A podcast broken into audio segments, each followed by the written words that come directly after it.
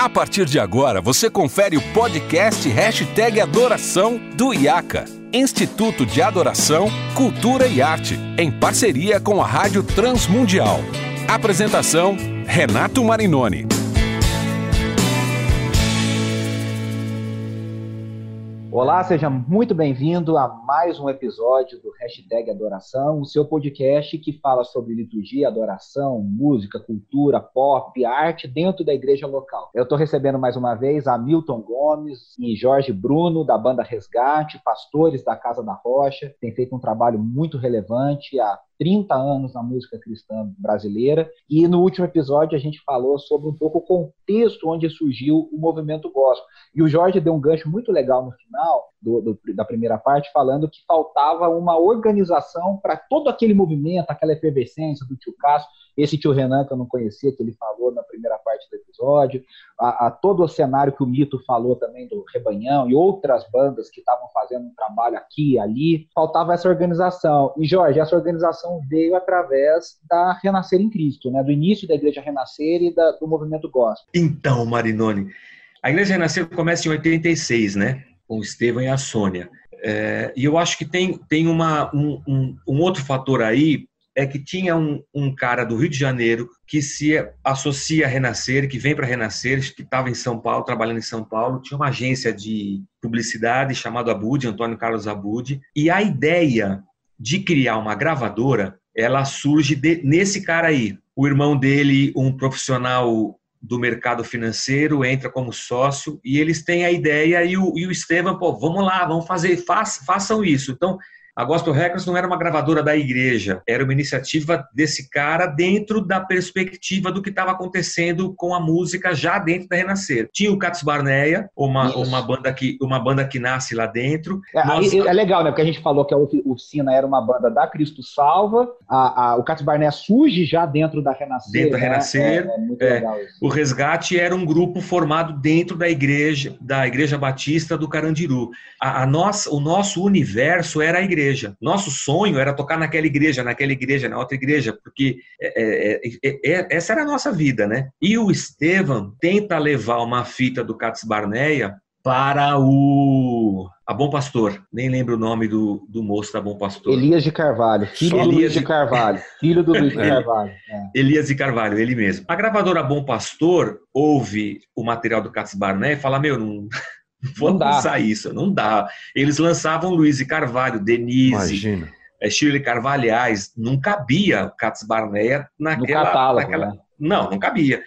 Até porque o Caso Barnett de todos vocês era o que tinha as músicas mais apocalípticas e mais doidas. Não, mais maluca. É. Né? E eles eram, eles tinham um estereótipo também muito maluco. Exato. A gente vinha de igreja, eles não. Eles, é, eles vieram de, da rua, né? Eles da música, da rua e da música. É. E aí então surge, aí tem o, tem o Abud, tem essa situação com a Bom Pastor, tem a igreja renascer, é, é todo um, um cenário acontecendo. Tem as reuniões de segunda-feira que aconteciam lá na Renascer de música com jovem nos mesmos modelos do tio Cássio. A diferença é que no tio Cássio você tinha uma, uma sala para 100 pessoas e na Renascer, quando começa na galeria, já cabia 300, 350. Quando passa para o salão, para a nave principal, Cara, eram 7 mil jovens de segunda-feira ali dentro, socados. É, é muito, ô, Jorge, é muito legal isso que você está contando, porque tem muito paralelo com a história da música secular, a música geral do Brasil.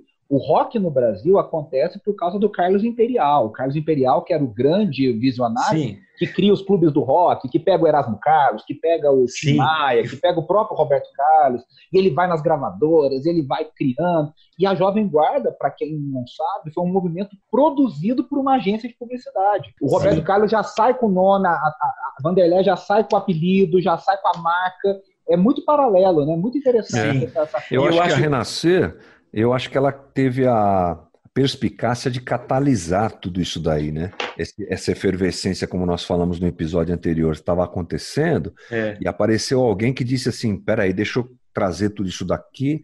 Essa ideia do rótulo gospel é muito interessante colocar isso, porque a ideia foi: essa música está nascendo agora dentro da igreja, uma música cristã só que não com cara de igreja, com cara de rock, com cara de modernidade na época, ela não pode chamar música evangélica. Música evangélica é não. é órgão, órgão, teclado, coral. Música evangélica é, música evangélica é Luiz Carvalho, é Denise, é Chile Carvalho, isso é música pra apresentar, Para apresentar isso para a sociedade, vamos dar um outro nome. Trouxeram um nome gospel. Ô, Mito, tem um vídeo no YouTube, muito legal. Um vídeo provavelmente até estavam lá, que é o Estevão com uma faixa amarrada na cabeça. A eu acho que é 89, 90, e o Cássio Barné tocando, e um monte de jovem, para tudo quanto era lado. E ele falando, é isso aí, Jesus é salvação, Jesus é vida. E o Cássio Barné tocando Paulinho Macuco lá na, na percussão dele, a coisa era um negócio muito doido, era muita era, gente, era um negócio não, isso muito é, legal. Né? Não tinha precedente, não, não tinha precedente não tinha. no Brasil. O que eu penso, o, o Marinoni, a gente está pregando sobre o Espírito Santo aos domingos na Casa da Rocha, eu, Zé e o Hamilton. E Paulo fala assim, que é, é, há, uma, há uma variedade de dons, mas é o Espírito Santo quem opera todas as coisas.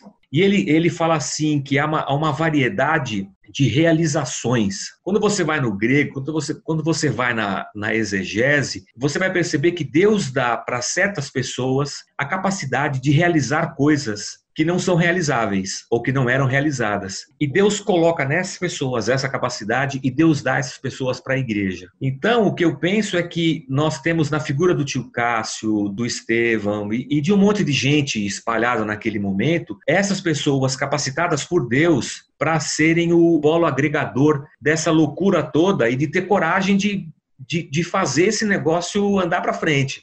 Então, o, o, que eu penso é que a gente tem um privilégio, nós tivemos um privilégio muito grande, nós, da banda Resgate. Primeiro, que Deus nos, nos tirou do, da morte do pecado muito cedo, Deus permitiu que a música entrasse na vida da gente, e aquilo que era um sonho juvenil, e não há, acho que não há um adolescente que não tem um sonho juvenil. Quer ser, ser jogador de futebol, bombeiro, guitarrista, é músico, ter uma é. banda. O meu sonho com o meu irmão era ter uma banda. Eu, meu irmão, o Samuel, o Pedrinho, o Sergião, era ter uma banda porque a gente via Beatles e via Queen e falou assim, você quer ter uma banda. Então esse era o nosso sonho. E de repente, esse sonho se transforma em vocação, em ministério, em vida. Anim... E eu, Incrível, né? É incrível isso, é, é, um privilégio, é uma, é uma Não, dádiva. E, e, isso é muito legal você falar, Jorge. Assim, ô Mito, até quero te ouvir nisso que o Jorge está falando, porque, é, como eu disse lá no primeiro episódio, eu creio que foi um tempo de despertamento. Porque, inclusive, vocês foram para a rua, vocês foram pregar. Cara, quantos jovens vocês viram se convertendo semana após semana, segunda-feira para segunda-feira? No Espaço Renascer futuramente, na, nas reuniões. É, fala um pouco sobre isso, Mito, porque as, as, letras eram letras evangelísticas, né? não era letra de louvor. Exato. O Ademar fazia lá no CPP o louvor e a adoração. Sim, Vocês faziam isso. pregação do evangelho, né? Era diferente, era a apresentação do evangelho de uma forma contextualizada, numa linguagem contextualizada, fácil de entender, coisa que fez muito bem. É claro que quando você está dentro do reino, você não faz conta, né? Nunca se faz conta dentro do reino. O reino não é um ambiente de fazer conta. Mas Exato. o legal é que depois de muitos anos, rodando, tocando no Brasil afora, agora com a internet e tal, você percebe como aquilo foi importante para uma geração, uma quantidade imensa de gente. A gente faz, por exemplo, as nossas lives do resgate. Esses dias fizemos uma revisitando o nosso acústico que ano que foi, Jorge? 91? Não, 2001. 2001. 2001, acústico. E aí a gente acompanha lá os comentários e o cara comentando, meu, me converti nessa época. Mas um monte, um monte, um monte de, de gente que foi alcançada por Jesus, pelo Evangelho, através desse movimento. Ele foi muito importante como é. é, despertamento, uma, uma, como avivamento, sem dúvida. Uma coisa legal, Renato, que eu acho que vale a pena ser dita, é, e eu não quero fazer aqui juízo de valor nem nada, mas eu quero só falar do coração que a gente tinha é, naquele momento. Nós éramos quatro garotos, né, quando estoura o gospel, a gente estava na casa dos 20, 20 anos, 21, estava fazendo faculdade, Zé fazendo faculdade, é, a gente já, tá, já, não era mais adolescente, 13, 14, 15 anos. Mas nós crescemos na igreja e o nosso desejo era tocar na igreja. A gente não, a gente não tinha, aquela, aquela época, você não tinha carreira musical dentro do universo cristão. Você não tinha internet, você gravar um disco era a coisa mais improvável da face da Terra. O disco era de vinil, aquelas, aquele bolachão preto. Então você não havia na mente daquelas pessoas uma ideia assim: vou gravar um disco, vou fazer uma carreira, vou ter sucesso e vou viver disso. Isso era uma coisa inimaginável. Então, o que tinha naquele momento, digo isso olhando para o meu coração, o coração do Hamilton que eu conheço, para gente, resgate. É, e eu, eu, eu acho que para muita gente que estava naquele universo junto conosco, não, não, não existia nenhum outro motivo para se fazer aquilo, senão fazer aquilo porque aquele era o nosso objetivo. Só lembrando uma, uma situação que acontece conosco, que aconteceu com a gente na nossa história, é que a gente começa no movimento igreja, a gente passa pelo começo da Gospel Records, porque não tinha outra gravadora querendo lançar essas doideiras. Aí o Abud se associa com o Estevão. No fim, a, a, igreja que tinha uma editora de livros, ela acaba encampando a gravadora e a gravadora passa a ser a fazer parte desse desse conglomerado, mas com esse movimento igreja assim. Aí eu, eu, eu lembro que a gente uma vez nós fomos convidados para tocar junto com Kleber Lucas num festival lá numa cidade no, no estado do Rio de Janeiro. E, e olha a situação, nós quatro pastores já já com disco, com esse mercado, aí já tinha o mercado gospel, tinha essas loucuras todas, e nós fomos convidados para fazer um, um, um, evento num sábado, que era o sábado que nós tínhamos mensalmente uma reunião com todos os pastores da Igreja Renascer. E nós dissemos assim, para nós já tínhamos uma, uma agência que marcava os nossos eventos, coisa semi-profissional. Ah, cara, a gente, a gente, não pode fazer show, fazer esse evento aí nesse dia, porque é o dia da nossa reunião com todos os pastores, não vai dar. E o nosso agente, sem jeito de falar, porque era um, um show que quem estava promovendo era a prefeitura.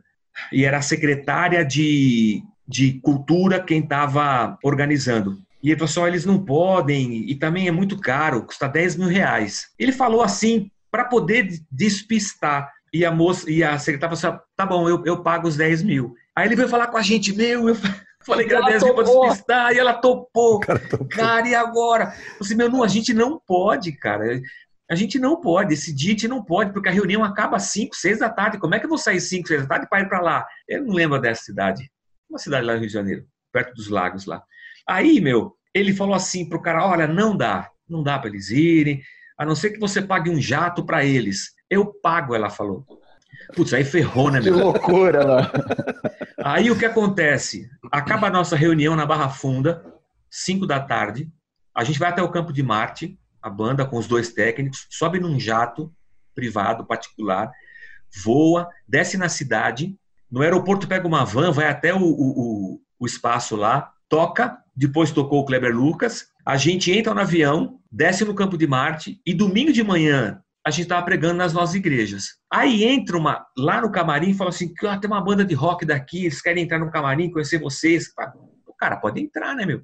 Os caras entram. Quando os caras entram, eles falam assim: gente admira vocês demais. Mas a gente quer fazer um som mais comercial, sabe? A gente quer ter um som para fazer mais sucesso, tal, não sei o quê. E eu falei assim, aí a, a gente comentou entre nós: se eu falar para esses caras que eu estou recebendo 10 mil reais para vir aqui, que na época era muito dinheiro, que a gente veio de um avião, um jatinho fretado, vai voltar de jatinho fretado, e essa noite eu estou em casa dormindo, a benção vai matar o cara. Porque na cabeça dele, isso é tudo que ele quer: sucesso e fazer esse tipo de coisa. E, então, eu acho que houve um momento em que aquilo que era uma estratégia para evangelismo se transforma em carreira musical. E aí se esquece a vocação, o chamado, a, a igreja, e você cria ministérios musicais independentes das igrejas locais. É gente que não está vinculada a igreja nenhuma, é gente que está vivendo de evento, cantando, fazendo, desenvolvendo uma carreira com site, com fotografia, com propaganda, com um monte de coisa. E isso eu acho que é, por um aspecto, é claro, deixa até pedra vai falar, até a mula falou, deixa aí. Mas eu acho que traz macula um pouco porque ela cria no coração daquele que está começando essa ideia de que, oh, assim, oh, me ajuda no meu ministério, toca o meu CD. Cara, não. Isso é muito, isso é muito maluco, Jorge. Eu até quero ouvir um mito sobre isso, que é o seguinte: com todo mundo que acompanha Resgate, acompanha vocês, sabe da trajetória de vocês, esse início na Renascer, toda a história agora com a Casa da Rocha há 10 anos, e, e, a banda comemorou ano passado 30 anos, e vocês com a mesma formação, a mesma pegada, o mesmo tipo de letra, até o mesmo tipo de som, claro, com toda a evolução técnica e tal, mas vocês têm uma, uma vamos dizer... Coerência. Uma coerência, isso, essa é a palavra. Vocês têm uma coerência musical, uma coerência de carreira, Mas, Mito, mesmo no meio de tudo isso, né, com toda essa transformação, a saída da, da Renascer, o começo da Casa da Rocha, vocês nunca perderam o ministério pastoral, né? É um negócio muito maluco. Vocês nunca perderam esse coração pastoral, essa, essa prioridade que o Jorge deu esse exemplo super legal, essa, essa história super legal. Até hoje, eu, eu conheço vocês, eu sei disso. Ó, domingo de manhã a gente tem que estar na igreja pregando. Agora, no tempo da pandemia, ninguém está viajando, mas sempre foi, né? Ó, vocês pegam Agora, os malucos da madrugada. Eu, eu tô cansei sim. de ver o Instagram de vocês, o Zé falando, vocês falando. É, voo da sábado da madrugada para chegar e estar tá na igreja, né? Sempre foi esse coração, né? É, porque o Jorginho contou das pingas, mas ninguém vê os tombos, né? Porque fica parecendo que é todo o evento do resgate é jato particular. Cara, foi uma vez dia... só, né? a gente precisa contar os tombos também, né? Que são Ai, muitos, né? Meu, cada loucura que a gente passa, que a gente vive. Esses dias nós fomos para o interior da Bahia. Rapaz do céu, descemos no lugar lá, não vou falar aqui para não. Descemos no lugar e andamos mais 4, 5 horas de van na Já estrada de terra para chegar. Para chegar em lugar nenhum. chegar em lugar nenhum. A estrada só é glamurosa para quem não pega avião. Exato, né? As pessoas. Do hotel é. madrugada. Eu acho que nesse caso da arte, penso que chega uma hora que essas coisas elas são apresentadas a nós, as possibilidades. O que você quer fazer com a arte e com o dom que Deus te deu, com o talento que Deus te deu? Você quer fazer isso da tua vocação efetiva, tua missão? Você quer falar do evangelho? Você quer, enfim, usar isso daí como instrumento dentro do reino, ou você quer só se alimentar disso? O legal é quando você consegue criar as duas, claro, um é. mecanismo que possibilite as duas coisas, né? Não é o caso da gente, a gente não vive da banda, mas a gente conseguiu encontrar um jeito de uh, manter longe da, da, desse mercado todo, dessa coisa que o Jorge falou, dessa ideia né, de uma projeção artística e de carreira, manter o coração ligado à nossa missão e à nossa vocação. É um desafio, é, mas eu acho que pouco se fala sobre isso. A gente podia falar mais sobre isso, né? E os velhos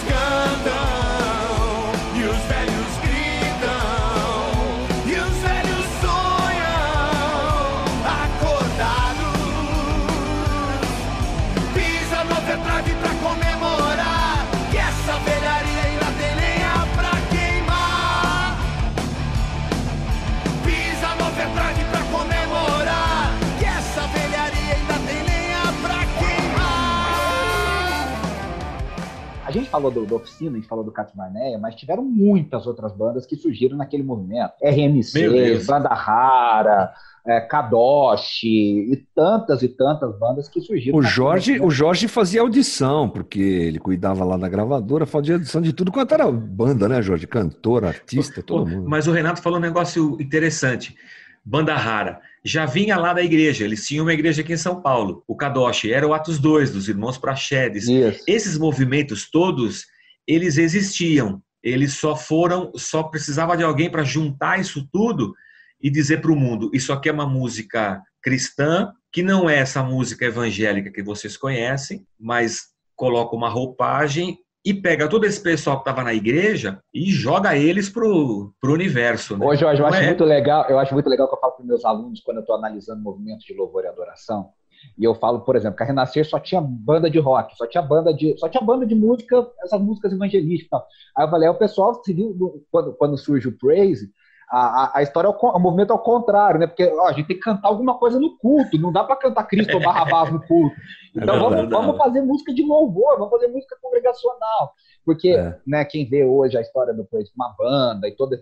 No começo era o catado das bandas para fazer música de louvor. Vamos Sim. fazer louvor junto, vamos Sim. cantar junto, para cantar no culto, né? Quer dizer, é, é um movimento. O Renascer Praise, né? o Renascer Praise 1, é ele foi exa né? exatamente isso. Era o, era, o, era o Atos 2, o Cats Barné, o Resgate e o Troade. Troade, esqueci mundo... da Troade, é isso aí. É, foi todo mundo pro estúdio. Aí chegou no estúdio, tinham as músicas, a gente cantava vencedores. No, o Resgate participava da escala de louvor na Renascer. A gente cantava Rei das Nações, cantava Isso. Demar, cantava o que tinha.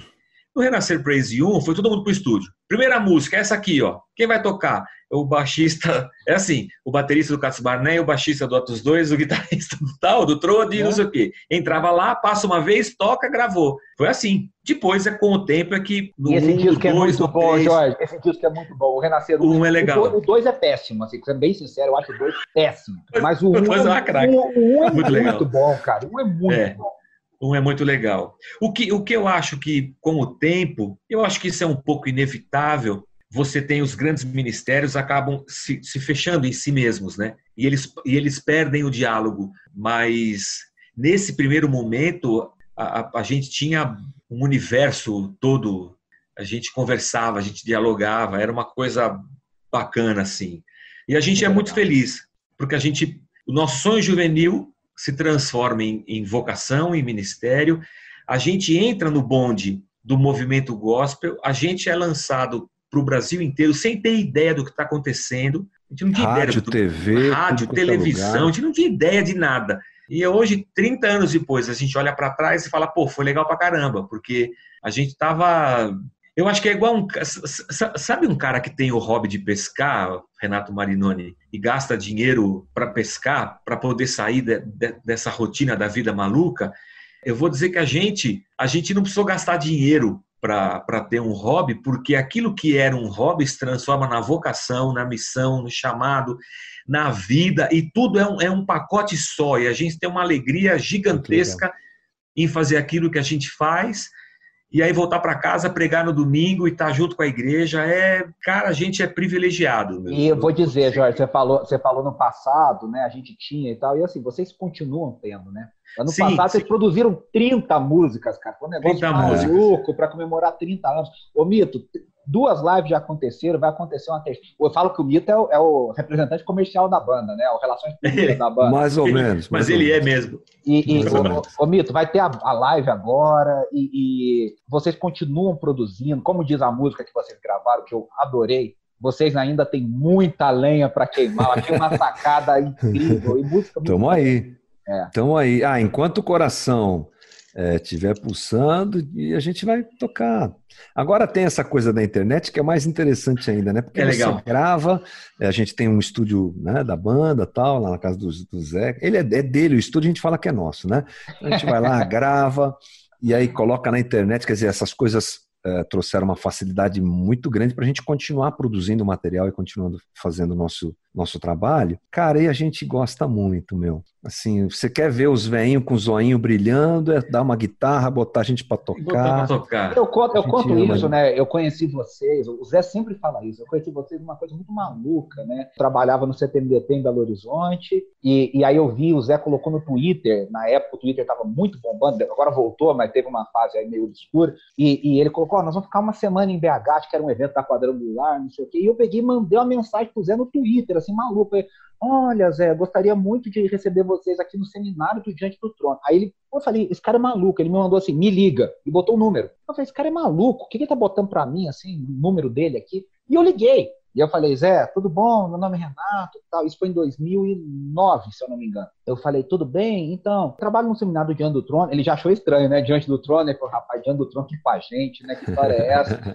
E, e aí pegou falou assim, eu falei, ó, eu queria que você viesse tocar aqui, mas tem duas coisas. Ele falou, quais? Eu falei, a primeira é que a gente não tem dinheiro, a gente é uma escola missionária, não dá para pagar nada. Não, não, beleza, vou falar com os meninos aqui e tal, não sei o quê. Eu falei, a segunda coisa é que o culto é sete horas da manhã. Eu tenho que pegar vocês aí seis horas da manhã, não sei se, acho que vocês nem vão lembrar disso. E era Lembro. seis horas da manhã, a gente tava numa Lembro. van, e assim, eu, eu, quando ele falou, não, a gente vai, eu falei, cara, esses caras são crentes esses caras são crentes. Porque topar um negócio maluco numa escola missionária, e foi tão legal, né? E, e eu, e eu, particularmente, tenho sido muito abençoado por vocês. Eu sempre falo isso, não é mentira. Eu, eu, eu me sinto privilegiado de poder ter amizade de vocês e caminhar com vocês, com o Zé, com o Marcelo. E é muito legal ver o que vocês estão fazendo. Eu que cresci fã de vocês, desde menino pequeno em Poços de Caldas, ouvindo Resgate. Ouvia na rádio, a minha mãe ouvia a rádio todo dia. E eu, a gente cresceu tocando e ouvindo e, e amando essa história. E o desejo é que Deus frutifique muito mais, viu? Muito mais. Tem muita lenha para queimar ainda. Na igreja, a gente na caminhada pastoral e na caminhada musical. E eu tenho certeza que muitas coisas ainda virão nessa história maravilhosa que vocês estão construindo, viu? Obrigado pela presença de vocês aqui. Obrigado Bora você lá. pelo convite, bom conversar. A gente vai se encontrando pelo reino aí, nas esquinas do reino. A gente vai se encontrar muito ainda, com certeza. Obrigado pelo carinho. Jorge, obrigadão, viu? Obrigado você, Renato. E vamos tocar, que é let's, muito legal. Let's, let's rock. rock. É isso aí, você que nos ouve, acompanha. Ô, ô Mito, só para o pessoal que ouve a gente, como é que Pode o pessoal falar. acompanha a banda Resgate na internet? Fala aí para o pessoal. Olha, o nosso, nosso site, bandaresgate.com.br, tá, aliás, aliás, está desatualizado, mas está lá.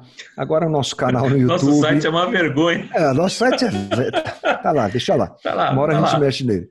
Uh, a gente está no YouTube com esse mesmo nome, né? Banda Resgate, YouTube, Facebook, Instagram. A gente só não entrou no TikTok ainda, porque aí não é. dá, né, meu? É muita, muito para a cabeça dos velhinhos, mas o resto nós estamos aí. Ô, Marinoni, eu, eu não sei se cabe a, a, gente falar um pouco, só citar alguns patrocinadores que a gente precisa.